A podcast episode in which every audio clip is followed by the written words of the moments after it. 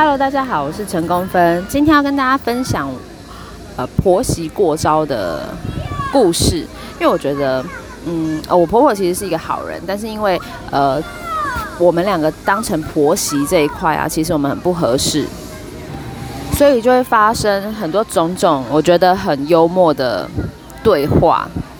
那我也不是讨厌她，我只是觉得太幽默了这整段事情，所以我觉得。我每次在说出来的时候，都是分享一个笑话的心情，就我没有指责他，或是觉得他这样做很过分，因为我们纯粹就是呃理念不合，跟看法不一样，没有谁对谁错。首先第一个故事就是啊，我我生完小孩的前三天都会住在医院里，可是我我我公婆是属于非常传统的公婆，所以他们隔天马上哦就拿着我儿子的生辰八字去他们。常去的宫庙去算名字，然后就算了大概十个名字回来，一来就说：“哎，那个你挑一下啊，有没有你喜欢的名字啊？”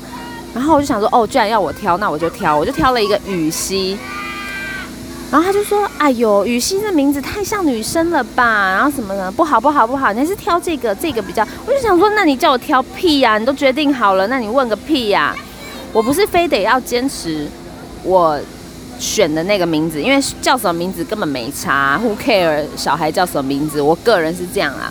那你既然已经决定好，你就是直接拿着名字过来问我说：“哎，我我们去算了命，我们觉得叫这个这个名字最好。”嗯，这样我就会也 OK，我又不会非得说哦不行，你一定要叫什么什么名字。你不要那样故意，好像很民主一样问我要选哪一个啊？我选了，你又在那边讲一堆。一一大堆有的没的理由，你不觉得很荒谬吗？你都已经想好了，你就讲就好啦，装什么客气？我觉得很多台湾人就是很喜欢这样子，摇贵给谁哩？你想你就讲，我不是那种不会，因为我很多事情我都无所谓。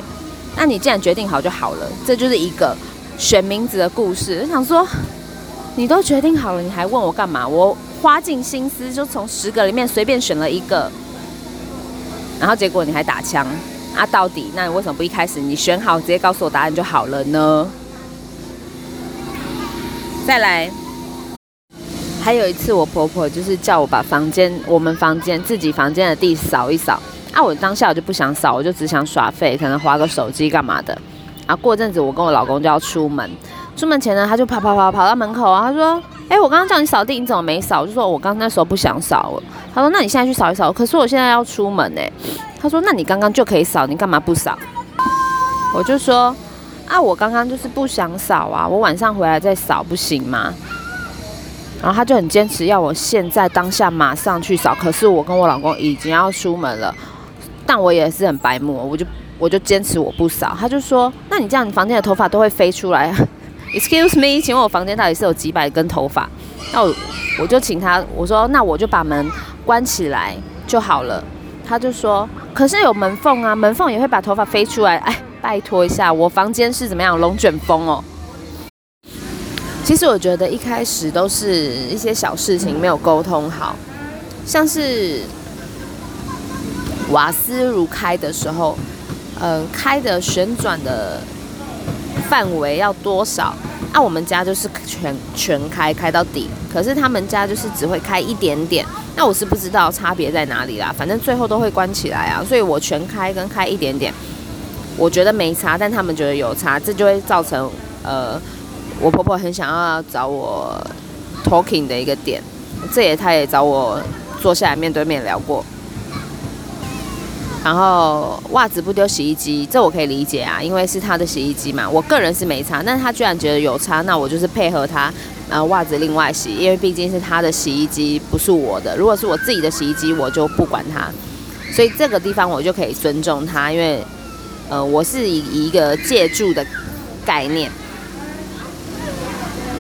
但收衣服这他也有话说，我衣服收进来要烘不烘，他也要管我。所以你这衣服会潮潮的，你可能要收。我知道他是好意啦，但是就是会觉得说，嗯嗯，讲出来的语语语气跟语义会让令人觉得不舒服，因为他们都会是用一个呃命令句，就说：“哎，你那个衣服收下来要烘哦。”就是这种命令句，让别人听起来就很不舒服啊！我又不是一个国小生或国中生，我已经三十几岁了，一个小孩的妈妈了。难道我衣服烘不烘还需要你告诉我吗？那我就说了一句：“哦，好，我知道了。”然后还要继续说：“那衣服有干吗？”我就说有干呐。他就说：“怎么可能？天气那么潮。”哦，我就说：“还是你要自己过来摸摸看。”他就还真来摸，他摸了以后就没有讲话就走了。我想说，Excuse me，到底衣服又不是你穿。我公婆的故事真的太多太多了。哎，我还记得我刚嫁进去他们家，在他们家住的时候，哦，被吓到一个不行哎，因为我公婆特爱吵架的啦。然后我公公就是那种生气起来会测台湾脏话那一种哦，五字经、三字经，但也不是一些。呃，他也不是随机播放，他是重复播放五字经，就是一样的，然后一直骂，一直骂，然后也不会有其他多余的字句，就是五个字，然后一直骂，一直骂，一直骂。我那时候吓到一个，我刚才赖我老公说：“哎，请问你们家这样子吵架是正常的吗？我有需要去劝架吗？”然后他就说：“不用啦。”他说：“他们天天都这样吵。”哦，我刚嫁进去真的天天这样吵，我就很担心说：“哦，我小孩生出来以后，他们会不会也这样？”哦，好险！生出来以后，他们有就是吵的频率有降低，到现在已经近几乎不太会讲到五字经了。还有一个很好笑的是，他们永远不会相信医生跟他们说的话。例如说，应该说他不相信我带小孩去看医生之后，医生说的话。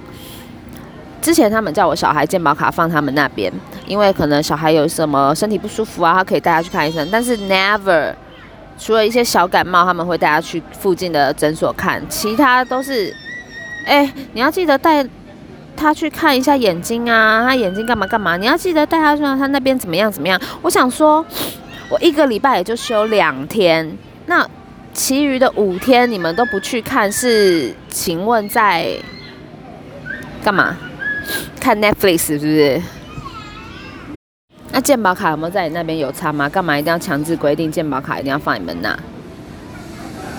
啊，你们有空也不去啊？因为他们已经退休了，都没有在工作，整天待在家里，然后每天的 schedule 都一模一样，我都可以帮他们写出一个行程表，因为每天都一模一样。可能也是因为行程一模一样，没有中间没有办法穿插带小孩去看医生吧。反正他们就会指使我说：“哦，你今天放假，你要带小孩去哪里哪里看医生哦。”那我就觉得说。啊，那当初就不要叫我讲那么好听，说什么健好健保卡放你们那边啊，然后如果小孩什么什么，你就可以怎么样怎么样，我就觉得很好笑。反正我就反正我就带小孩去看了医生，回来就跟他说，医生说没事，那个眼睛就是正常的，他只是因为什么鼻尖干嘛的，反正就不是什么大不了的事。他就说怎么可能？你是不是没有去那个眼科专科看？我的确也没有去眼科专科看，我就去那个大医院的给小儿小儿科医师检查一下，然后医生就说，如果你真的担心，那你就再去挂一个眼科好了。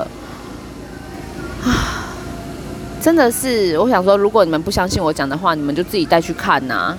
然后他还给我一张眼科的名片，叫我去他们规定的那个眼科看。那你一开始给我就好了，不是吗？我就会直接带他去那间眼科看了，绕了那么大一圈，浪费了我一整天休假的时间。我大可以带他去公园什么的，好像变抱怨大会。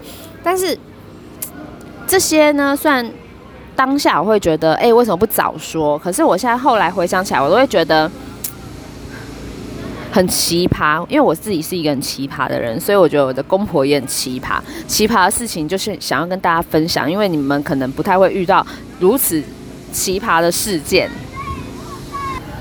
这一集可能媳妇听了会很疗愈吧，但其他人可能会觉得我都在抱怨。但 anyway，可多着了抱怨的事。应该说这种荒谬的故事、幽默的故事。啊，讲也讲不完，有很多事情我已经忘了，过了我都忘记了。OK，拜。